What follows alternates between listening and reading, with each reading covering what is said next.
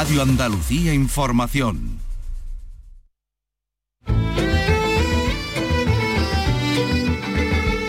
Andalucía es cultura. Con Antonio Catón. Radio Andalucía Información. Buenas tardes, María Galeana. La actriz sevillana va a recibir el premio Carmen de Honor en la próxima gala del cine andaluz que se celebrará en febrero en Almería. Almería, que por cierto sigue viviendo el FICAL, el Festival Internacional de Cine. Hace unos minutos, Gitana Sánchez Gijón participaba en la rueda de prensa de los premios Almería Tierra de Cine. Toda vez que el desierto de Tabernas ha recibido otro premio, el de Cultura Cinematográfica Europea. Un monolito junto a los decorados del mini Hollywood reconoce la naturaleza simbólica y el valor histórico de este enclave para el cine europeo.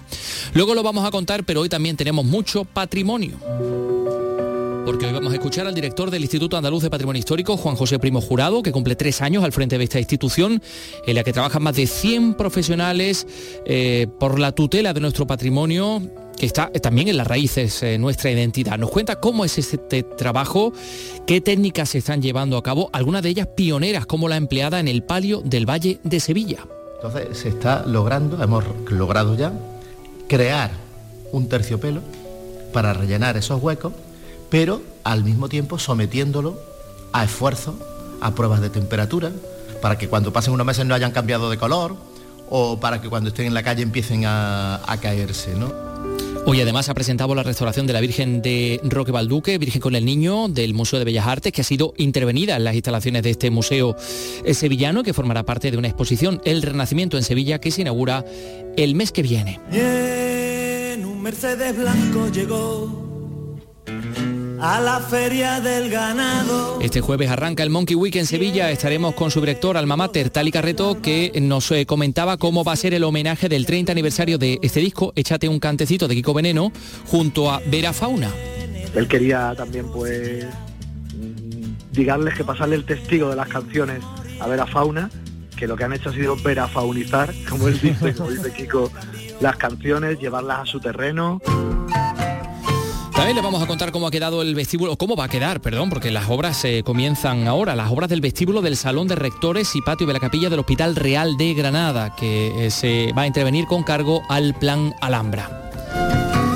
Y ha comenzado también en Granada el Festival Internacional de Magia Ocus Pocus, que cumple ya 21 ediciones y que trae pues a magos de todo el mundo. Comenzamos con la producción de Teresa Saiz y con la realización de El hijo pródigo, vampiresado, Ángel Rodríguez. Andalucía es cultura, con Antonio Catoni. Radio Andalucía Información.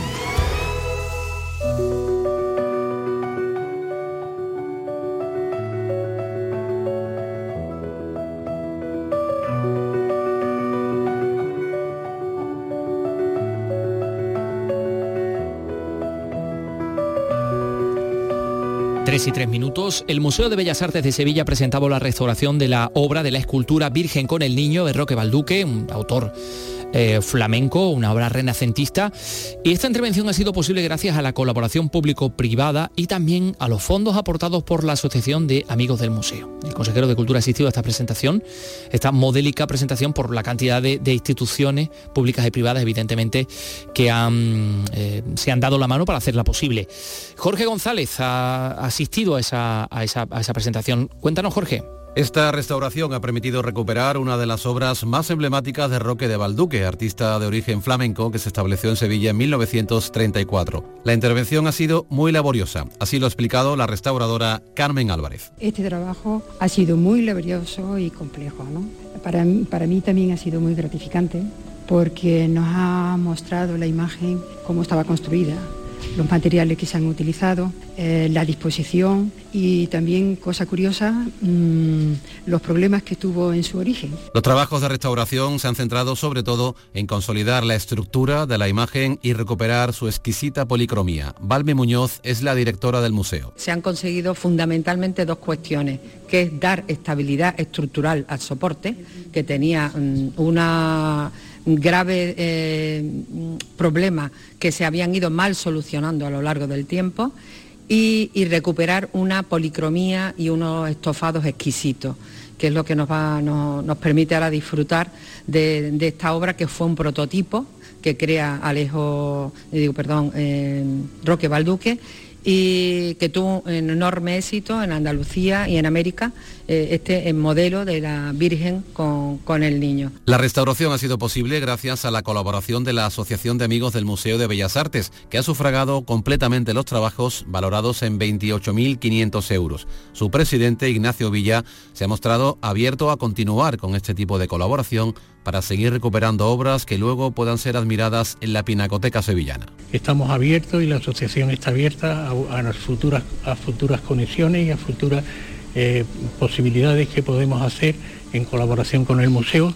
Y nada más, dejarle esta figura de Balduque del siglo XVI, está a disposición del museo y de todos los visitantes del museo y de todo el público general. El consejero de Cultura, Arturo Bernal, que habla de un resultado excepcional de estos trabajos de restauración, ha anunciado que esta Virgen con el Niño se va a exhibir en la exposición Arte del Renacimiento en Sevilla, que el Museo Sevillano inaugurará a principios de diciembre. Dentro de, unos pocos, de unas pocas semanas, el 1 de diciembre, vamos a, vamos eh, a, inaugurar la exposición Sevilla y el Renacimiento y esta pieza, desde el 1 de enero hasta el 12 de marzo del año que viene, y esta pieza será junto a otras 33, 34 en total, una de las eh, referentes de esa, de esa visión renacentista de esta ciudad, eh, bueno, y de todo un mundo que entonces giraba en torno a esta capital. ¿no? Pues lo vamos a contar, por supuesto, eh, ese arte del renacimiento en Sevilla. Hablando de restauración, van ustedes a conocer en los próximos minutos una institución muy importante que trabaja por la tutela de nuestro patrimonio, como es el Instituto Andaluz de Patrimonio Histórico. Su director nos recibía en el despacho donde grabábamos la entrevista que van ustedes a escuchar. Pues nada, dentro de, de muy poquito. Son las 3 y 6 minutos. Andalucía es cultura. Radio Andalucía Información. Con Antonio Catoni. Poetas andaluces. Escucha el homenaje a la literatura de nuestra tierra. Siente el orgullo de ser andaluz descubriendo la obra de nuestros poetas con Rogelio Reyes Cano y Antonio García Barbeito. Poetas andaluces. Los lunes desde las 11 de la noche. Radio Andalucía Información. Andalucía es cultura. Radio Andalucía Información.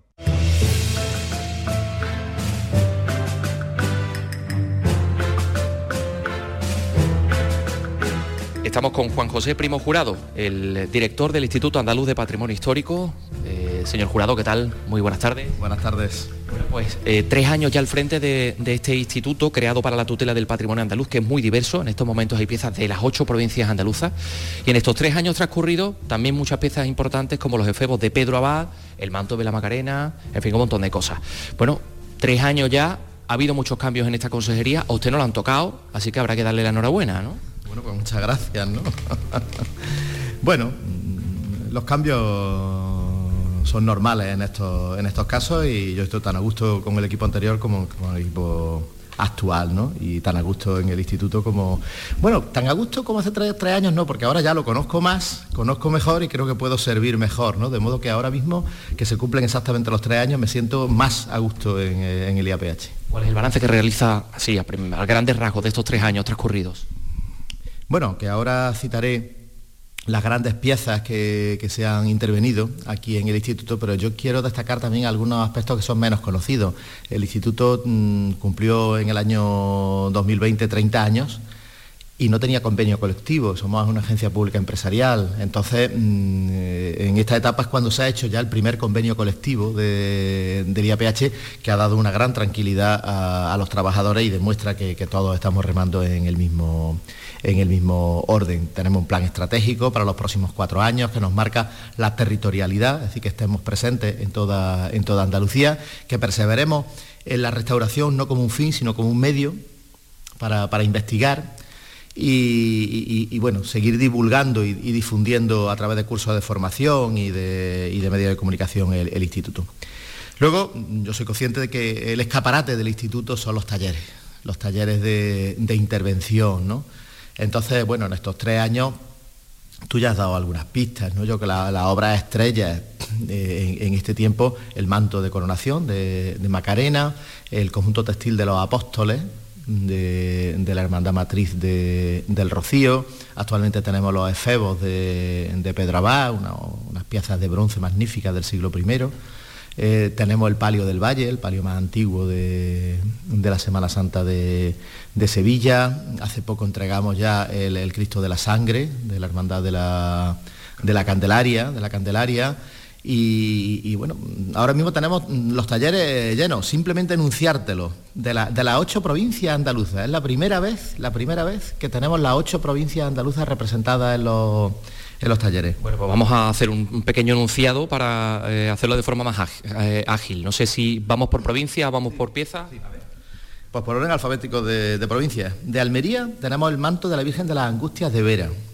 De Cádiz, algo muy curioso el traje de buzo, un traje de buzo que se va a exponer en el puerto de, Algeciras, un traje de buzo de principios del siglo XX, que intervenimos lo que era la escafandra en el CAS de Cádiz, porque tenemos nuestra sede de arqueología subacuática en Cádiz, y lo que es el traje textil lo estamos restaurando aquí.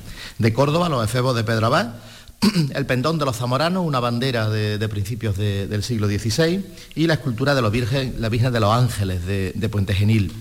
De Granada, de Granada tenemos algo muy curioso, 13 tancas tibetanos. Los tancas tibetanos son como lienzos pintados de la religión budista que pertenecen a la Fundación Rodríguez Acosta y se están interviniendo aquí nada menos que 13. De Huelva, de Huelva tenemos ahora mismo una pieza extraordinaria ah, aquí, que es el sin pecado de la Hermandad del Rocío de Huelva y la carroza, la, carroza, ¿no? y junto a ello las bambalinas de la Virgen de la Amargura de la Hermandad del Nazareno de Huelva, una Virgen que se va a coronar eh, pontificiamente dentro de, dentro de unos meses. ¿no? De, Jaén, de Jaén tenemos documentos en papel, tenemos documentos del siglo XIV de Alcalá la Real, libro de actas del Archivo Municipal de Baeza y el libro de privilegios de, de Vilche. Como, como veis, estamos tocando todo, tejido, escultura, mm, papel, de Málaga, de Málaga tenemos el Jesús Nazareno, titular de la Hermandad de Jesús Nazareno de Benalmádena y la Virgen de los Remedios de Cártama. Y de Sevilla, de Sevilla tenemos una, extensa, una extensa, lista de, la Hermandad del Amor, de, la Plaza del Salvador, de la Colegiata. Tenemos la saya y la toca de sobremanto de la Virgen del Socorro.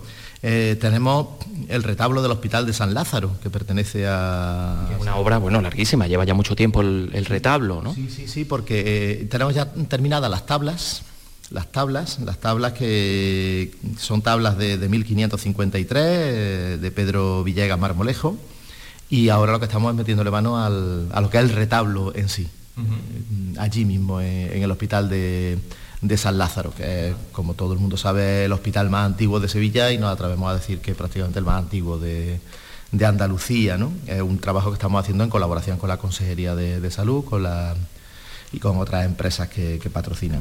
¿Y hay alguna otra pieza de Sevilla también? el palio de la Hermandad del Valle, que he comentado antes, el palio más, antiguo de, Sevilla, que estamos haciendo por primera vez eh, en España el recrecimiento del terciopelo, y las partes que se habían perdido de terciopelo se están mm, reponiendo. ¿no? Vamos a, ya, que lo menciona, por no volver luego, porque quiero preguntarle muchas cosas de todas esas piezas, pero ya que está usted en el Palio del Valle, efectivamente tengo entendido que hay una pieza, eh, hay una técnica pionera que se ha creado específicamente para, para restaurar el Palio del Valle a través de una especie de probetas de terciopelo. ¿Exactamente en qué consiste esto?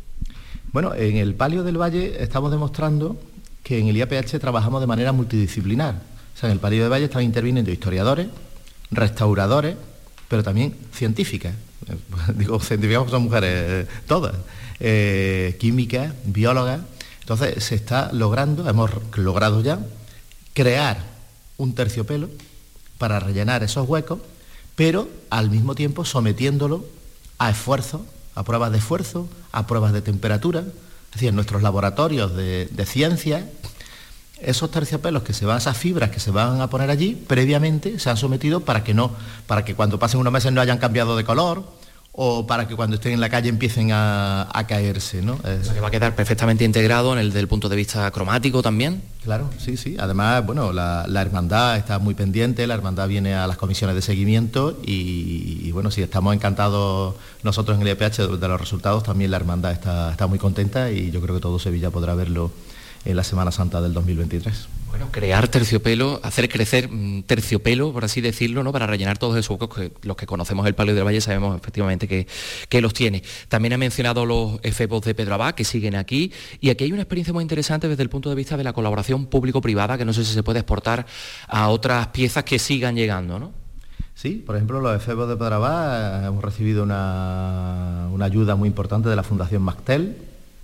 Eh, en el caso de, mm, mm, del San Lázaro, de las tablas de San Lázaro, tenemos mm, una ayuda también de, la Fundación La Caixa y de una empresa de, aguas de, Sevilla, Hidralia, creo que es su nombre. Eh, yo creo que la cultura, la cultura hoy por hoy tiene que ir hacia la colaboración público-privada. Las administraciones públicas estamos sin duda para, velar por el, para el patrimonio, pero mm, creo que las empresas mm, son bienvenidas a cualquier colaboración porque al final también las empresas pues, demuestran que están en la sociedad con, esas colaboraciones. También eh, de cara al futuro, que ha habido cambios, ya le he preguntado por esos cambios en la consejería, pero el hecho de que hayamos perdido una consejería específica de cultura y que ahora estemos pues, con turismo, con deporte, ¿eso va a afectar de alguna manera al, Instituto Andaluz de Patrimonio Histórico?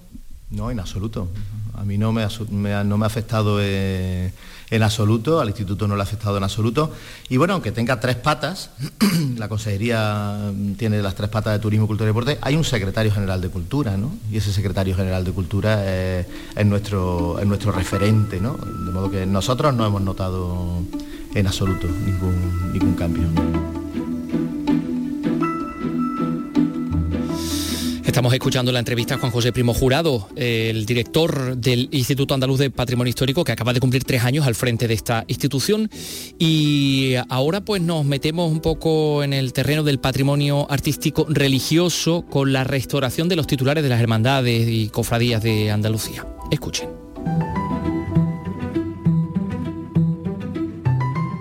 ¿El tiempo sigue siendo gran escultor, como decía Marguerite Yusenar, o eso ya está un poco...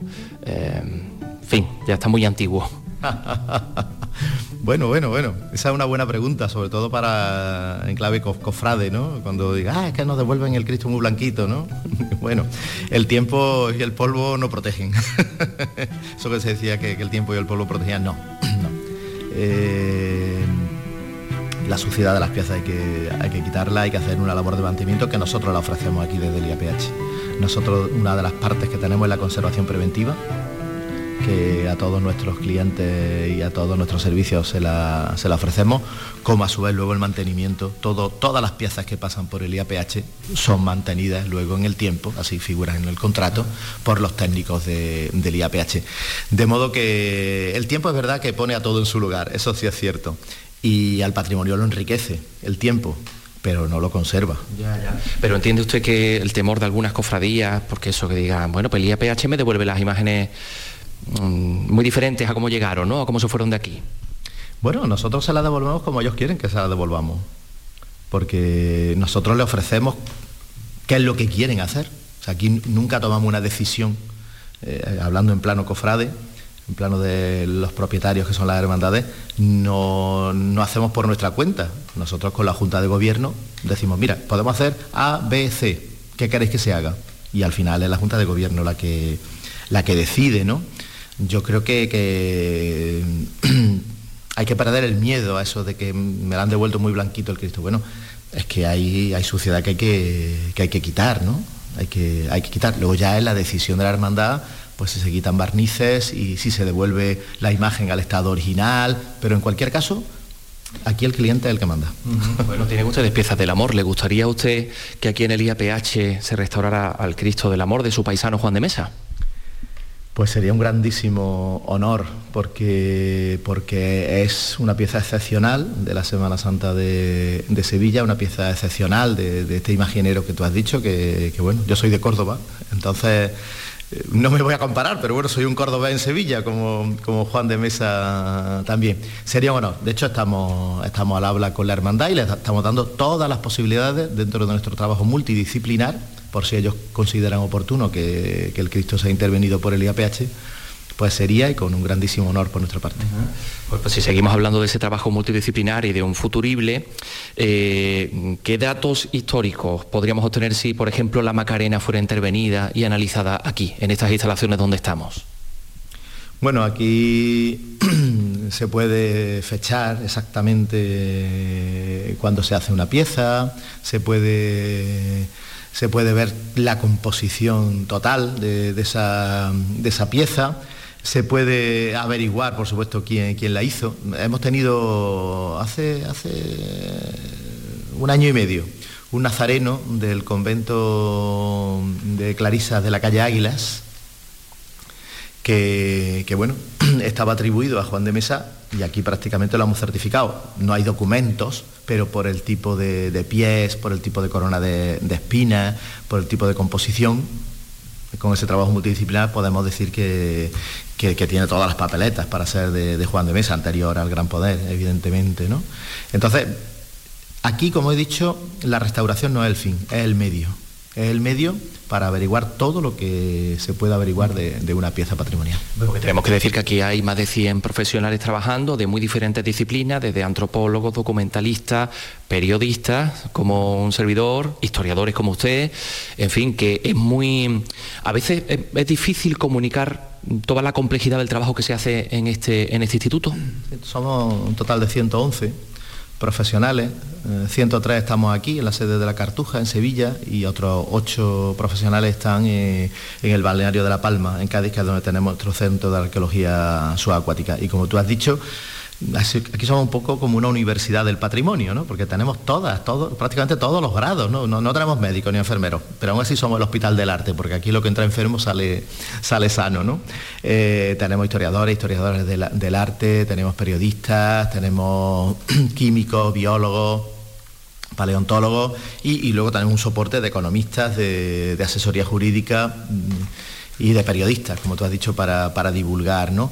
Bueno, pues así es como se trabaja aquí y yo creo que, uno de, los retos que tenemos es saber comunicar lo que hacemos, saberlo comunicar a todos los andaluces y bueno, con estos grandísimos especialistas es con lo que lo estamos haciendo. Eh, por ejemplo, restaurando, restaurando el patrimonio documental, que también es uno de los grandes olvidados. Han hecho ustedes cursos para las hermandades también, para que aprendan a tratar su propio patrimonio documental. Sí, se ha hecho, se ha hecho dos aquí en Sevilla, se ha hecho uno en Málaga y nuestra voluntad es en cada provincia de Andalucía, de acuerdo con los consejos, agrupaciones de hermandades, hacer un, curso de, conservación de archivos, de tratamiento de archivos eh, cofrades, porque entendemos que las hermandades son depositorias de una larguísima historia, de una larguísima historia, muchas veces es la historia de, esa ciudad o de, ese, o de ese pueblo, tanto en personal como colectivamente, y, queremos que esos archivos se, conserven bien y nos desplazaremos por toda Andalucía para dar esos, esos cursos de formación. pues con, con unas instalaciones además muy muy importante. A mí me sorprendió hace muy poquito cuando me contaban esa sala de climatización, que cuando llega una pieza está un tiempo en esa sala, cuando se va una pieza también tiene que estar un tiempo en esa sala. En fin, que hay cosas punteras, ¿no? Sí, mm, incluso eliminamos cualquier insecto que tenga mm, por el método de la anoxia. Es decir, introducimos la pieza en una bolsa al vacío al vacío, la tenemos un tiempo determinado, tres días, cuatro días, cinco días, hasta que se elimine mm, el insecto, las larvas y, todo. Eso es lo primero que hacemos con, esa pieza, por supuesto sin dañarla nada, porque es simplemente al, vacío, ¿no? Y, bueno, aparte de eso, radiografías que hacemos de, las piezas, eh, TAC que, que lo hacemos. Tenemos, la verdad, eh, y el instituto lo ha hecho, lo ha hecho así, eh, un material de primera, de primera mano, en parte y todo porque la Consejería de Cultura, en cada una en su tiempo, han, apoyado, han apoyado el, instituto. Y ahora gracias a Fondos FEDER vamos a tener una sala de exposiciones aquí en el instituto para que, para que las piezas que terminan en el, en el instituto durante un tiempo se puedan exhibir en el instituto para que las pueda ver eh, todo aquel que lo desee. Vaya, eso es una estupenda noticia, una sala de exposiciones del Instituto Andaluz de Patrimonio Histórico. ¿Eso para cuándo lo vamos a tener? Bueno, pues eh, eh, se está preparando para que a lo largo del 2023 eh, comiencen la, obra, la obra y aquí en el claustro de Lego, el claustro de Lego, que es un espacio del EPH muy desaprovechado, cuando se hizo la gran reconstrucción, bueno, reconstrucción, reforma de Vázquez Consuegra, quedó sin, sin hacer. Entonces, a través de los fondos FEDER, la consejería pues, decidió apostar por esa posibilidad que no había, no había una sala de, exposición. Entonces, el acondicionamiento y la sala de exposiciones, el claustro de Legos, pues a lo largo del 2023 empezará y esperamos que, para finales del 2023 o primero del 2024 se pueda inaugurar. De todas las piezas que han pasado por aquí, evidentemente usted estará igualmente orgulloso del trabajo de, su, de los profesionales, pero no sé si hay alguna en concreto que, con la que haya o que haya sido especial para usted por algún motivo. Hombre, por aquello de la patria chica, los efebos de Pedrabá mm, son muy significativos porque son de, Córdoba y bueno, son unas piezas romanas y a mí me fascina mm, verlos porque ellos eran sirvientes mudos, es decir, estaban de pie sosteniendo bandejas. Entonces, ¿cuántas fiestas habrán visto eso, esas esculturas? Eh, y luego desde el punto de vista patrimonial, yo creo que el manto de la Macarena es impresionante, ¿no? Yo creo que es la capilla Sistina del bordado, ¿no? Yo no he visto una cosa igual, ¿no? Y el resultado de la intervención aquí fue espléndido, lo pudieron ver todos los sevillanos y todos los andaluces que quisieron. Y, creo que de estos tres años, si me tuviesen que, decir, escoger una, junto con el manto de los apóstoles del Rocío, que también es muy importante, pero si me dijesen que escoger el manto de los Rocío, porque, porque tiene también un aspecto muy devocional, es que son piezas que aparte del valor eh, patrimonial, histórico, artístico, la de miles de oraciones y plegarias ardientes y miradas suplicantes que llevan esas piezas, eso no se pierde en el IAPH. Los devolvemos limpios y restaurados, pero el valor espiritual, eso no se lo quitamos. Bueno, pero ese, valor devocional no les da a ustedes que, quebraderos de cabeza en alguna ocasión, que las hermandades sean muy pesadas. Mire usted, yo quiero que a mi Virgen tenga usted flores ahí, o que, o que este manto esté, especialmente cuidado. ¿Eso no es un problema para el trabajo de los profesionales? Hombre, es un acicate que, una hermandad se preocupe de cómo va la restauración de su pieza. Para nosotros es una alegría. De hecho, todas las piezas que, intervenimos, las hermandades las visitan durante el proceso de intervención, vienen dos, tres veces y les explicamos cómo va. Me parece que eso es un acicate y un estímulo.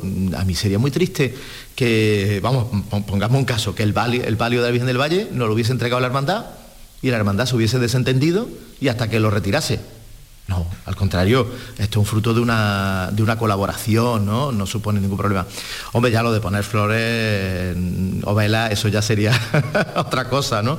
Hay una anécdota muy simpática que lo he citado antes, la Virgen, eh, la de Villaverde. Eh, sí, Agua Santa. La Agua Santa, exacto, la Virgen de, de Agua Santa, que es una imagen, quien nos esté oyendo y la conozca, sabrá que es una imagen de, 10 centímetros de, altura, muy, muy pequeñita, que, durante el confinamiento pues estuvo en la caja fuerte del instituto, guardada.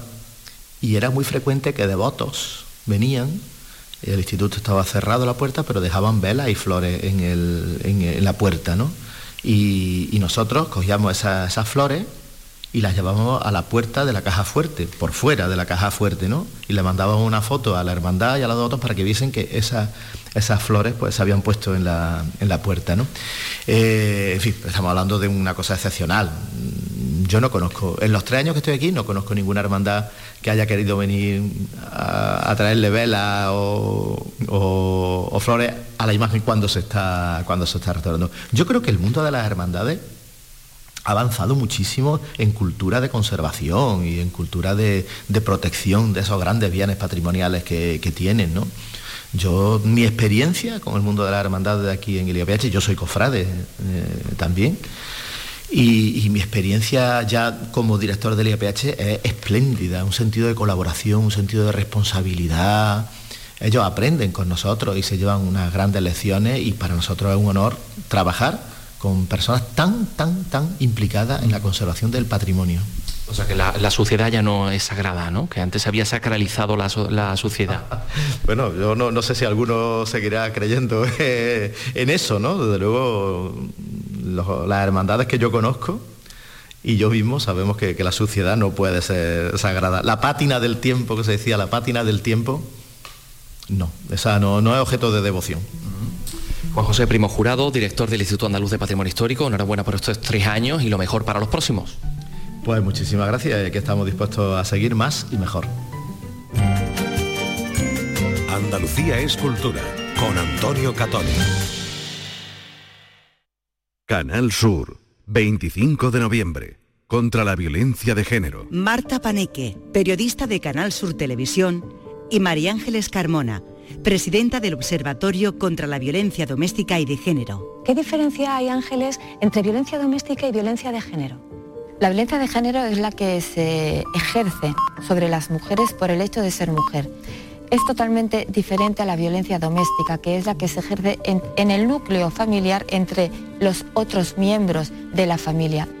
¿Y la violencia vicaria? Es la instrumentalización de las personas más vulnerables que tenemos en nuestra sociedad, que son los menores de edad, que son utilizados para ejercer violencia sobre sus madres. ¿Cuál ha sido el peor momento en toda esta lucha contra la violencia de género para ti?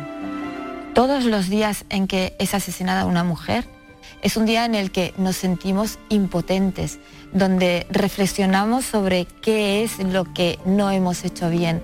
Y cada uno de los asesinatos de mujeres y de niños y niñas por violencia machista es un fallo del sistema. Canal Sur contra la violencia de género. Andalucía es cultura con Antonio Catoni.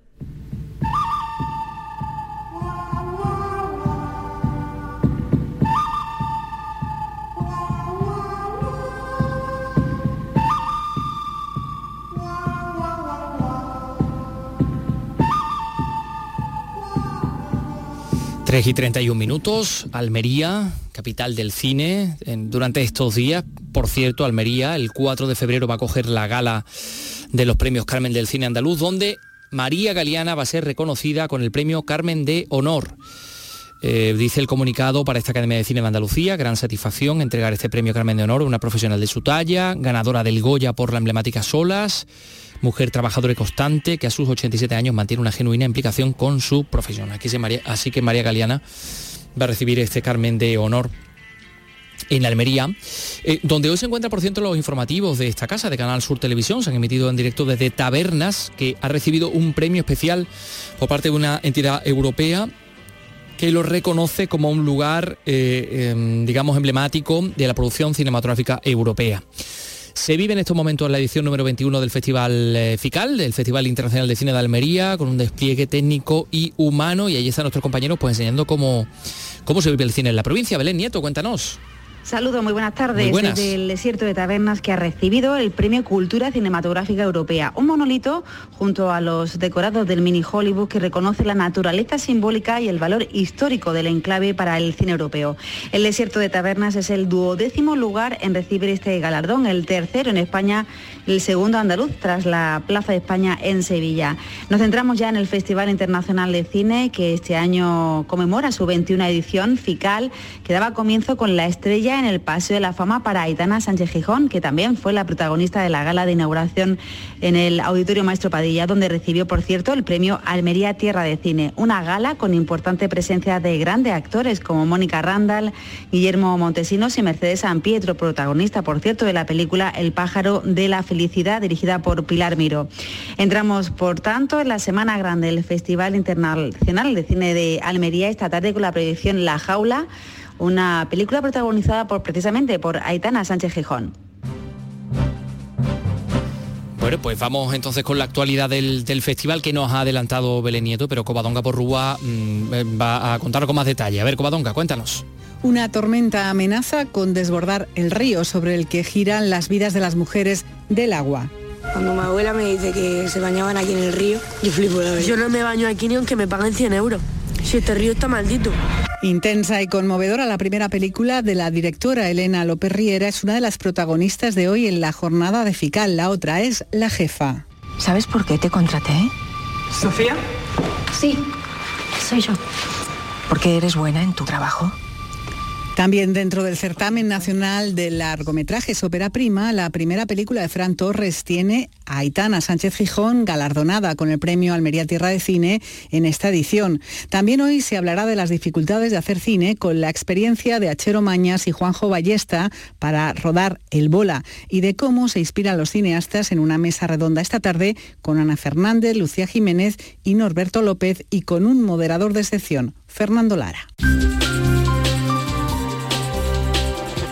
Pues nada, gracias Covadonga. Eso es lo que va a dar de sí en el día de hoy el FICAL, Festival Internacional de Cine de Almería. Mientras tanto, la industria audiovisual pues tiene otros escenarios, ¿no? A esta hora, por ejemplo, en Jerez está a punto de terminar el rodaje de una serie, Caos. Eh, se ha rodado también en algunas zonas de Sevilla.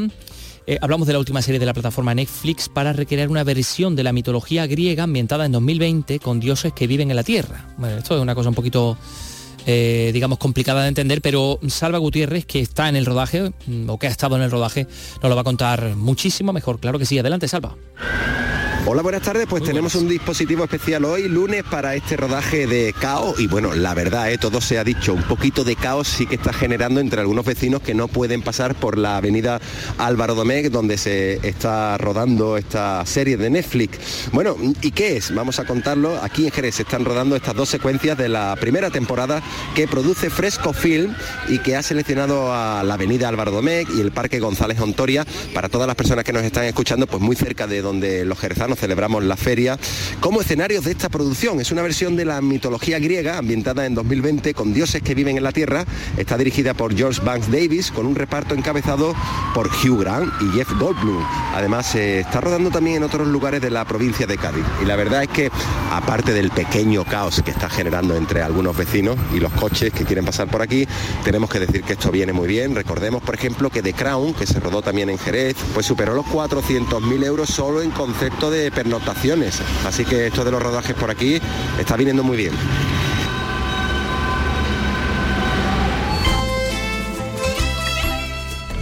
Andalucía es cultura con Antonio Catoni. Qué día más bueno, como pica el sol. No es un poco raro para el mes que estamos ya tanto calor.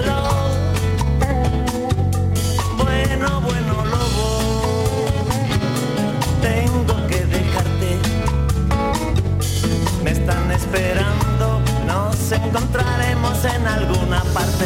Échate un cantecito, que cumple 30 años ese disco de, Kiko Veneno eh, y que va a ser protagonista de la Alhambra Monkey Week, que comienza en su edición número 14 esta misma semana, el jueves, y que se va a extender hasta el sábado. Y Carlos López ha hablado con el director alma mater del gran encuentro de la música de la escena independiente de Andalucía, a quien conocemos y llamamos cariñosamente el mono mayor, eh, Tali Carreto.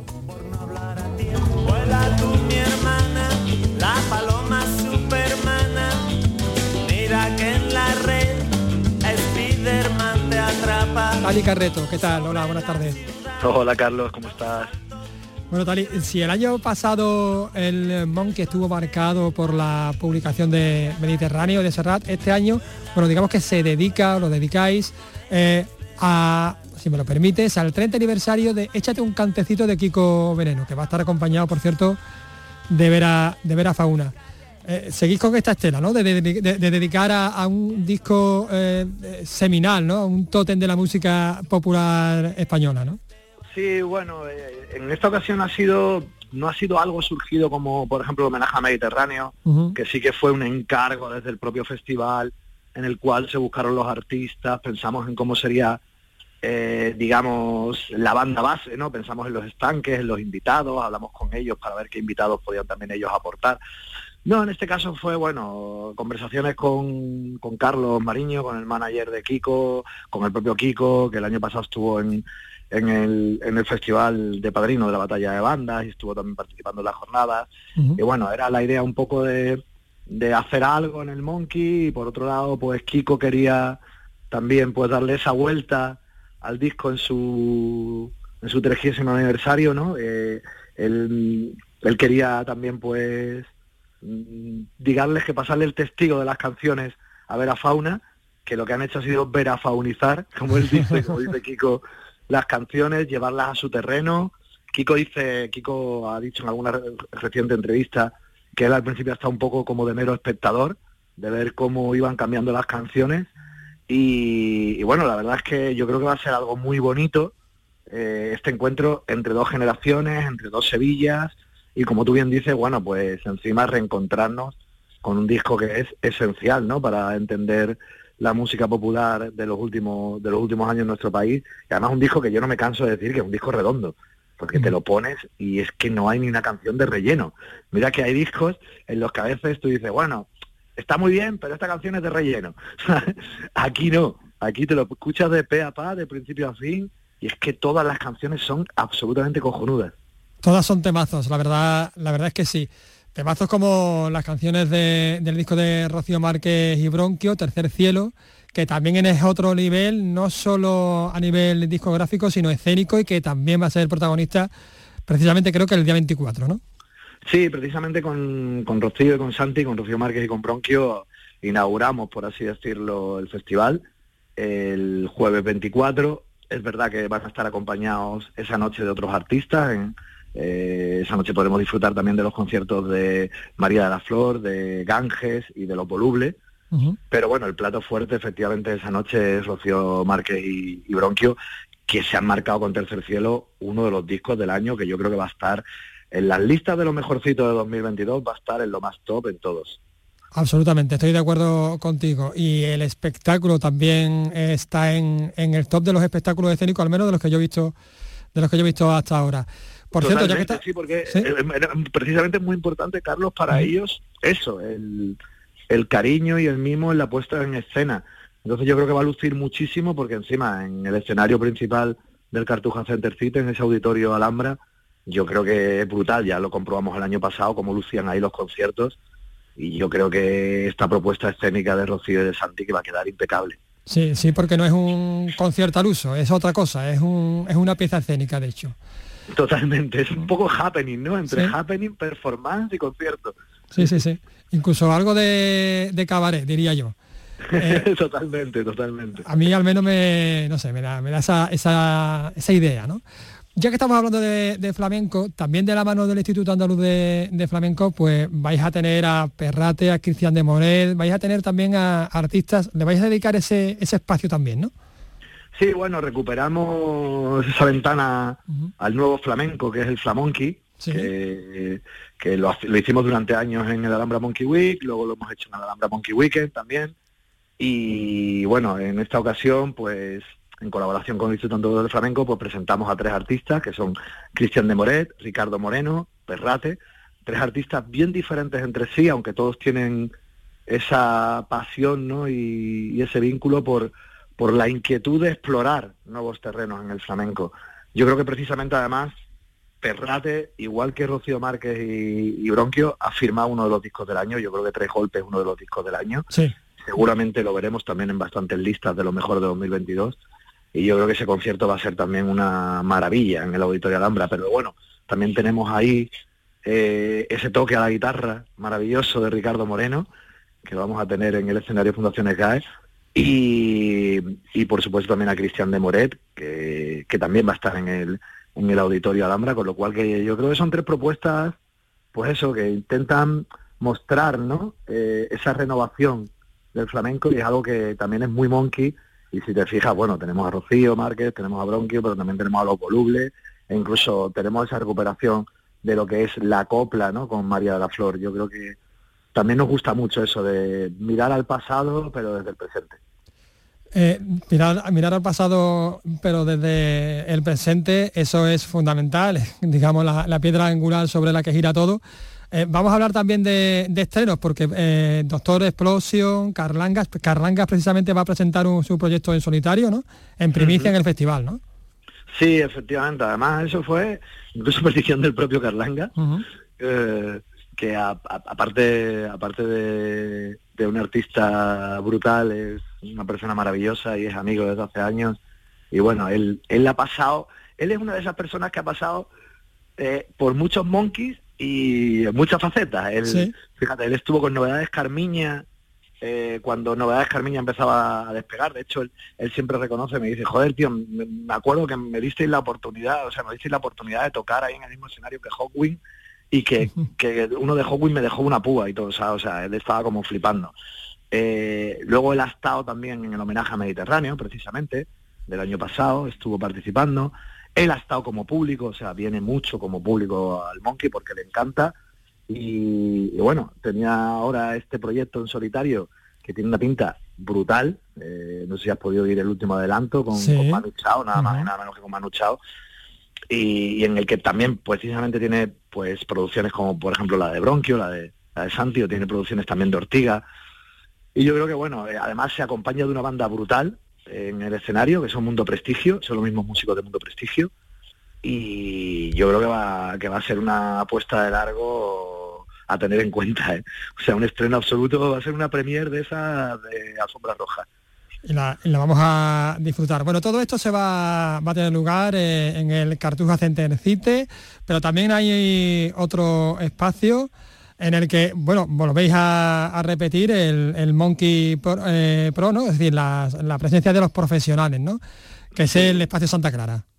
Efectivamente, en el espacio Santa Clara volvemos a tener desde el propio, desde el mismo jueves 24 y hasta el sábado 26, inclusive, tenemos estas jornadas Dive Monkey Pro. Este año hemos dividido las jornadas en tres jornadas temáticas para que así incluso sea mucho más fácil que el profesional se acerque y sepa que cada día se va a tratar pues un tema, ¿no? En profundidad. El primer día, por ejemplo, vamos a hablar sobre la sincronización musical. Es decir, vamos a tratar sobre cómo las canciones acaban en películas, en series, en anuncios, en videojuegos, en algo además que está muy de moda ahora, ¿no? Con el auge de plataformas como Netflix, como HBO o Amazon Prime. Vamos a tener ahí pues un montón de, presencias internacionales, además, como, como puede ser la María Harley, que es la Music Supervisor de series como Peaky Blinders, ¿no? Que, que es todo un éxito y que tiene una banda sonora impecable, o por ejemplo Herminio Gutiérrez, que fue el Music Supervisor de Amores Perros, o nuestro Juan Totello, que es el music supervisor de la Casa de Papel y que es el culpable de que medio mundo tarareara el Bella Chao. el viernes vamos... O, o, Gatan Coli, ¿no? De, de Stranger Things. O Gatan Coli de Stranger Things y de Narcos, que son, de narcos, palabras, mayores, que son palabras mayores. Eh, pues todo eso se va a tratar el, el jueves. El viernes vamos a vamos a hablar sobre la música grabada, entonces vamos a tener presencia también de sellos internacionales, Traveling Mind Records, Heavily Recording, pero también de sellos nacionales muy importantes como Muster Records, ¿no? que también tiene esa subdivisión, digamos, de Bumpy Soul, que recupera un catálogo de música increíble. Pero vamos a hablar también de otros fenómenos en torno a la música grabada como, como los NFT, que ahora están tan de moda, ¿no? los tokens no fungibles, y ver cómo alrededor de algo así se crea una comunidad musical. Y el sábado lo dedicamos a la música en directo y ahí pues vamos a poner sobre la mesa, por ejemplo, los datos de la vuelta a la música en directo después de dos años ¿no? de restricciones y vamos a ver si es verdad que se está volviendo de una manera orgánica, si es verdad que todo es positivismo y son tantos sold out o también hay muchas cancelaciones. Vamos a tratar ahí en profundidad estos temas, pero también vamos a tratar otros como por ejemplo la sostenibilidad de la música en directo, es decir, es posible que una gira sea sostenible con el medio ambiente, es posible que una sala también con su programación mensual sea sostenible eh, en la ciudad en la que vive. Entonces, bueno, son temas que, están muy candentes en la actualidad y, vamos a, intentar debatir sobre todo y con la mejor compañía posible, porque la verdad es que este año tenemos un plantel de invitados excepcionales. Pues que vaya muy bien. Gracias Tali Carreto por estar con nosotros y por hablarnos de este Monkey Week que comienza el viernes.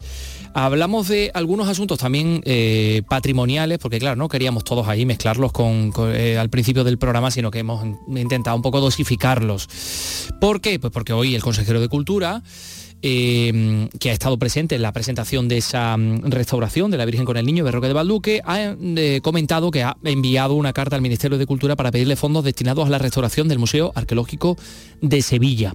Asegura que espera un compromiso por parte del Gobierno porque la restauración del arqueológico no puede demorarse más en el tiempo. Lo escuchamos. Pues yo espero que haya un compromiso real por parte del Ministerio en, lo que es una, una, acción de restauración y de rehabilitación de un, eh, enclave que es el, Museo del, Arqueológico. quiero recordarles que la, inversión estaba prevista en 20 millones de euros más otros 7 millones de proyectos de mutualización, 27 en total, y los presupuestos generales del Estado recogen solamente un millón de euros para este año. Bueno, pues a este ritmo tardaríamos 20 años en hacer el museo, la verdad que no me parece, no me parece oportuno. Bueno, pues eh, por el contrario, Hospital Real de Granada poquito a poco se va restaurando. La sede de la Universidad Granadina en esta ocasión pues, ha recuperado el vestíbulo del Salón de Rectores y el patio de la capilla gracias a una intervención que, se ha realizado con cargo al Plan Alhambra. Se ha presentado esta intervención, pero bueno, la idea es que en 2031 coincidiendo con los 500 años de su construcción, esté todo el recinto rehabilitado. Granada, Noemí Fernández, cuéntanos. Comenzó a construirse en 1511 por orden de los Reyes Católicos sobre un antiguo cementerio musulmán y se inauguró en 1525 como hospital. Actualmente acoge la sede del rectorado de la Universidad de Granada. Los trabajos que hoy se han presentado están motivados por la carga que el propio muro estaba ejerciendo en el artesonado y el crucero y se ha decidido recuperar el hueco original, como ha explicado esta mañana la rectora Pilar Aranda. hacer una, una ampliación, una apertura de ese patrimonio para poder mostrarlo de mejor manera, teniendo en cuenta que realmente era, como comprenderán, lo importante y era que aquí el muro estaba ejerciendo una carga excesiva sobre el artesonado y sobre todo lo que supone la parte del crucero. Más de 255.000 euros para unos trabajos que estarán terminados en diciembre, coincidiendo con la reunión de todos los directores de institutos Cervantes. Además, con cargo al Plan Alhambra, se está rehabilitando el patio de la capilla con un millón de euros y se están haciendo obras de emergencia en la sala de convalecientes, donde debido al enjambre sísmico, un muro se ha desplazado 27 centímetros.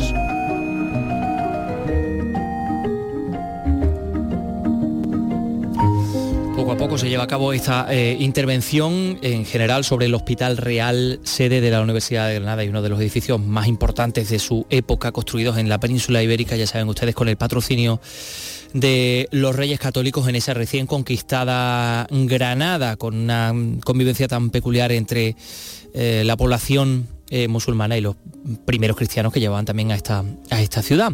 Eh, cuando hablamos de patrimonio, en muchas ocasiones nos olvidamos del paisaje, sí, del, paisaje, que es algo bastante complejo porque está efectivamente compuesto por, por muchos elementos, entre los que destaca lo cultural, pero también lo natural. Eh, fíjense que le vamos a hablar de una serie de árboles, de una arboleda centenaria. Eh, es, algo muy curioso porque estamos hablando del mm, Ayuntamiento de Sanlúcar de Barrameda, eh, se encuentra esta arboleda centenaria en, en Sanlúcar de Barrameda, en la desembocadura del Guadalquivir, y bueno, pues el Ayuntamiento prevé eh, construir en la zona donde estaban esos árboles, digo estaban porque ya han sido talados, un mirador de homenaje al quinto centenario de la primera circunnavegación. esto ha sido denunciado por los ecologistas, en concreto por Ecologistas en Acción, que mm, además señalan algo que es ciertamente curioso, que algunas de las plantas o de los árboles que han sido eliminados, que han sido talados, eh, de hecho estaban ya allí o podrían estar allí ya en el momento en el que Magallanes y el Cano zarparon del puerto de Bonanza para dar la primera vuelta al mundo, para la primera circunnavegación de nuestro planeta. Con lo cual, que mejor oportunidad de conservar toda esa arboleda que eh, esta circunstancia, ¿no? Em, precisamente se ha retirado para construir un mirador con motivo del, del quinto centenario. En fin, vamos a escuchar esta información que tiene la firma de Pablo Cosano. Se trata del Mirador de Pino Alto, una zona dentro del casco urbano sanluqueño en la que predominan lentiscos, majuelos, acebuches, álamos y peral ibérico, que posiblemente, según ecologistas en acción, estaban ya ahí cuando Magallanes y el Cano salieron desde Sanlúcar en su viaje. Además, se trata de un entorno que estaba siendo cuidado por los propios vecinos, sabedores de su relevancia medioambiental, según Ángel Barroso del Grupo Ecologista. Esa barranca con los árboles que plantaron los vecinos y los que había, ese matorral de alta biodiversidad, pues ha sido arrasado, ha sido con maquinaria pesada, ha sido eliminado completamente en esa franja Afortunadamente no la barranca entera, que son varios kilómetros. Lo suyo habría sido proteger esta zona y no lo que hay, destruirlo. Han arrasado la vegetación completamente, pero se puede regenerar si hubiera voluntad política. Ecologistas en Acción señala que va a denunciar al gobierno municipal ante la Unión Europea por estos hechos, ya que consideran que se ha cortado el corredor verde de la barranca que atraviesa de norte a sur el municipio y que es un reservorio de especies protegidas como el camaleón.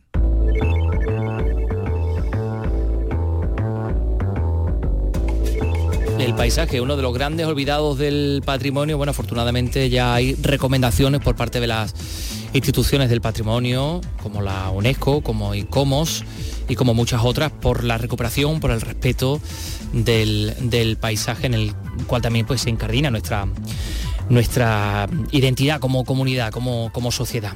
Eh, árboles centenarios en Sanlúcar de Barrameda, veremos a ver qué da de sí todo esto. Nosotros evidentemente también eh, les recomendamos en este programa, tenemos por costumbre exposiciones y, y esta ciertamente curiosa, se llama Virus de Coronas, es el título de la exposición de ilustraciones realizadas por Andrés Vázquez de Sola, dibujante.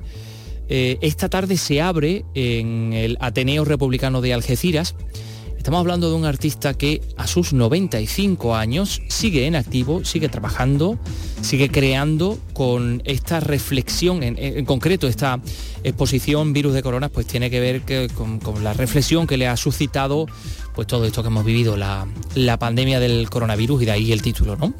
Ángeles Carreras nos da más detalle. Adelante, Ángeles. Son una treintena de dibujos a todo color que ha realizado durante esta pasada pandemia. Durante el confinamiento hacía varios al día sobre la situación que todos estábamos viviendo encerrados en nuestras casas y que enviaba por WhatsApp y correo electrónico a sus amistades.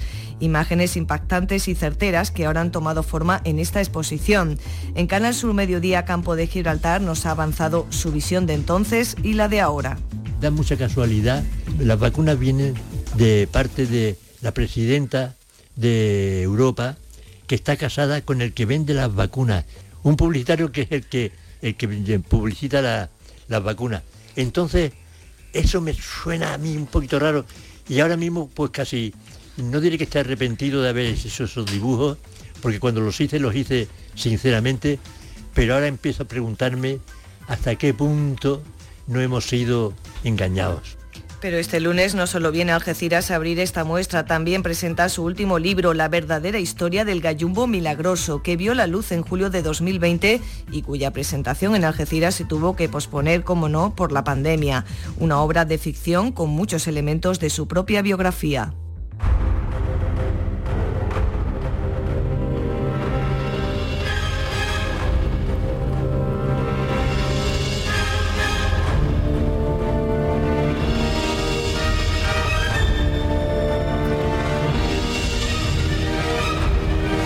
También forma parte del espectáculo y por supuesto forma parte por tanto de la, de la, de la cultura, del mundo de la cultura. Ha comenzado en Granada un festival único que es el Festival Internacional de Magia Ocus Pocus.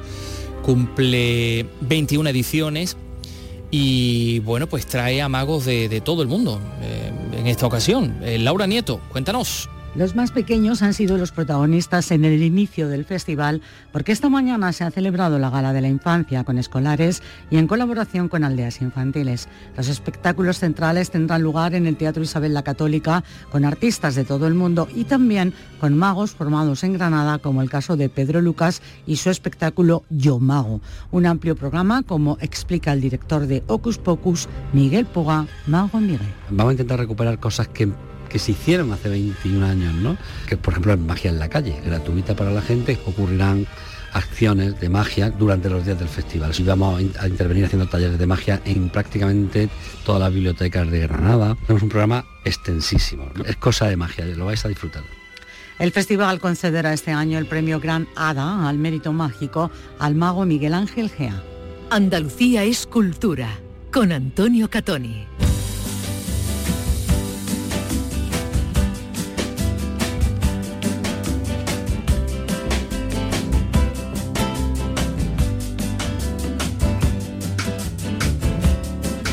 Andalucía es cultura.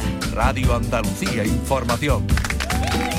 Escúchame un momento o dos y confesaré a vosotros. No puedo evitar mirando las mujeres siniestras.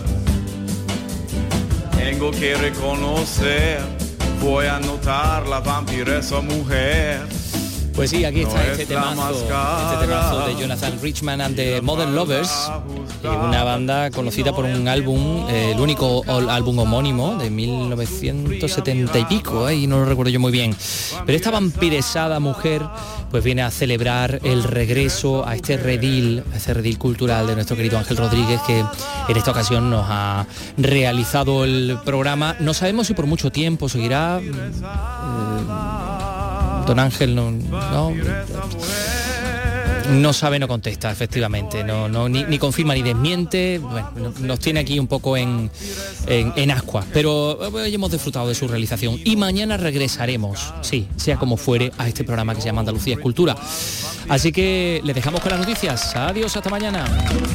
Escúchame un momento o dos y confesaré a vosotros no puedo evitar mirando las mujeres siniestras. Tengo que reconocer, voy a notar la vampiresa mujer. No es la máscara y la falda ajustada, sino el temor causada por su fría mirada. Vampiresada, vampiresa mujer, vampiresada, vampiresa mujer, vampiresada, vampiresa.